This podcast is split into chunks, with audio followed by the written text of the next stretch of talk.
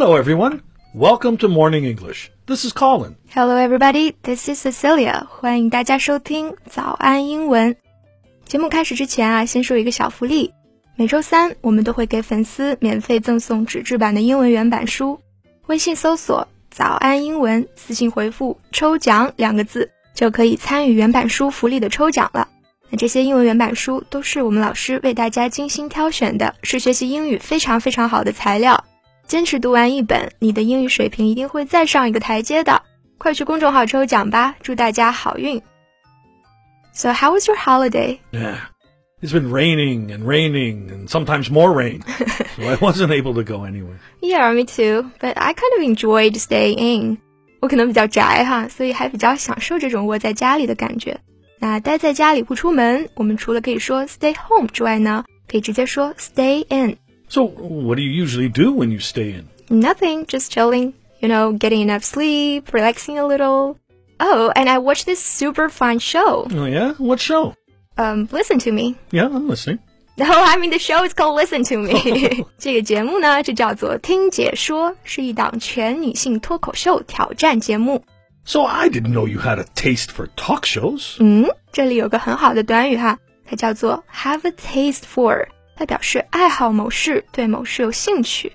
Okay, I'll tell you what interested me most about this show. 那我们的内容呢，都整理成了文字版的笔记，欢迎大家到微信搜索“早安英文”，私信回复“笔记”两个字来领取我们的文字版笔记。Okay, so I just did a quick search. You know, this show you're talking about, it's more like um, a stand-up comedy instead of a talk show. 哎，碰到行家了哈。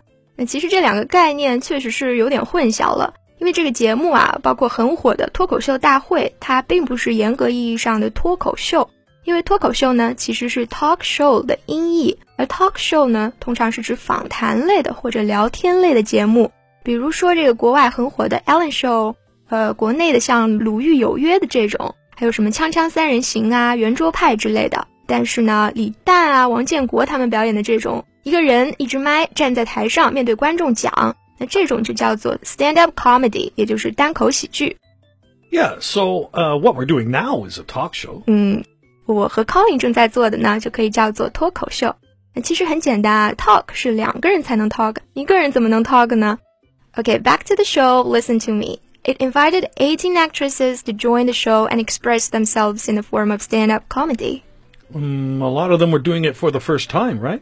Yeah, and they did a great job. 虽然是第一次尝试说脱口秀哈，但是姐姐们都表现得自信且生动。Maybe they're not experienced and skilled enough, but um, they're honest and sincere. They really spoke their mind and talked of um, the problems women run up against in this society. 没错啊，哎，在单口喜剧方面，比他们更有经验、有技巧的人大有人在。但是呢，他们可贵就可贵在这份真诚。 因为他们真的做到了直言不讳的说出自己想说的话。那直言不讳、直抒胸臆，我们可以用到这个表达，叫做 speak one's mind，把心里想说的说出来。那另外呢，Colin 还提到，他们说出了女性在社会上遭遇的一些问题，用的是 run up against，用来表示遇上、遭遇。通常后面都会接一些困难啊、问题啊这些不太好的情况。So while these actresses were stepping forward and showing their attitude. They were also drumming up more public interest on the issues concerning women. Right, because of the particularity of their profession and social status. 那因为这些女性的职业特殊性啊，她们可以通过努力争取到更多的社会关注。那 drum up 就用来表示竭力争取某事。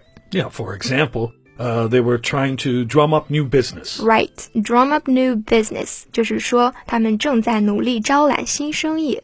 那比方说哈，这个王子文就通过他的一番精彩的发言，生动地展现了他的苦恼。起因呢是当年媒体抓拍的一张照片。那这张照片里面，王子文他正好在深情款款地看着贾乃亮。Mm, so did she have a thing for him？诶，看大家的第一个反应都是这样子哈，have a thing for somebody，就是说对某人有感觉，对某人有意思。Her response, of course not.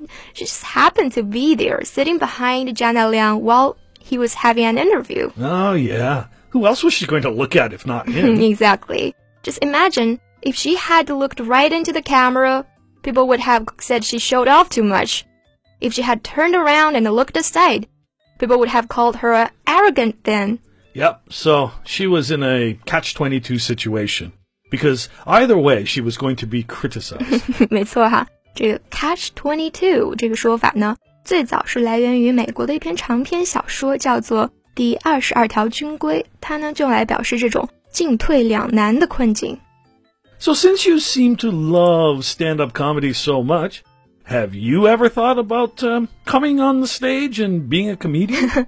To tell you the truth, I have imagined what would be like if I were the one standing on the grade, desperate to make people laugh. And I'm like 80% sure that it's gonna be a disaster. so, well, there's still a chance it might go well. no, the 20% possibility is that the audience might find it funny to see me being embarrassed and pathetic.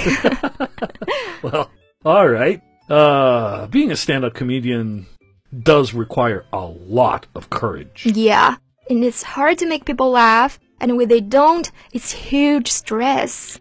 But it's not only about courage, you know, it's about gift and skill.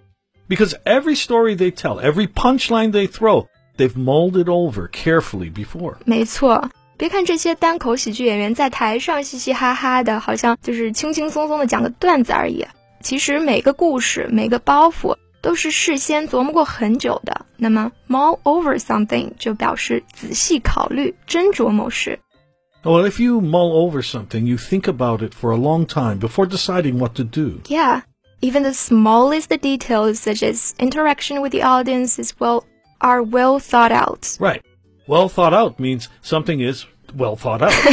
这是它的字面意思啦。那 think out 呢是指仔细考虑， 那么 well thought out 就是指一件事是经过周密考虑、深思熟虑过的。 oh, I got it. I got it. It means something is carefully planned. 没错。那所以啊，说了这么多，得出的结论呢，就是我这辈子是当不上单口喜剧演员了，只能寄希望于你了，Colin。 Me? No, thank you. I prefer being entertained rather than entertaining people. 嗯 看来 Colin 的幽默是办公室限定的，大家是无福享受了哈。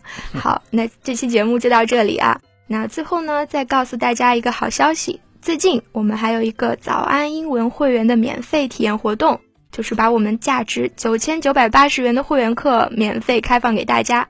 同时呢，还有一个专属学习社群，创始人 Alan 老师在群里带着大家一起学习七天。这个活动啊，特别适合真的想提高英语水平的同学。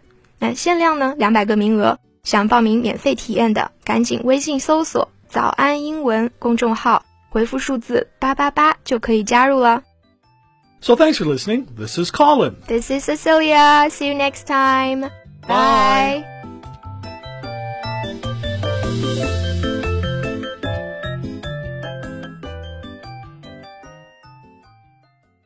This podcast is from Morning English. 学口语就来早安英文。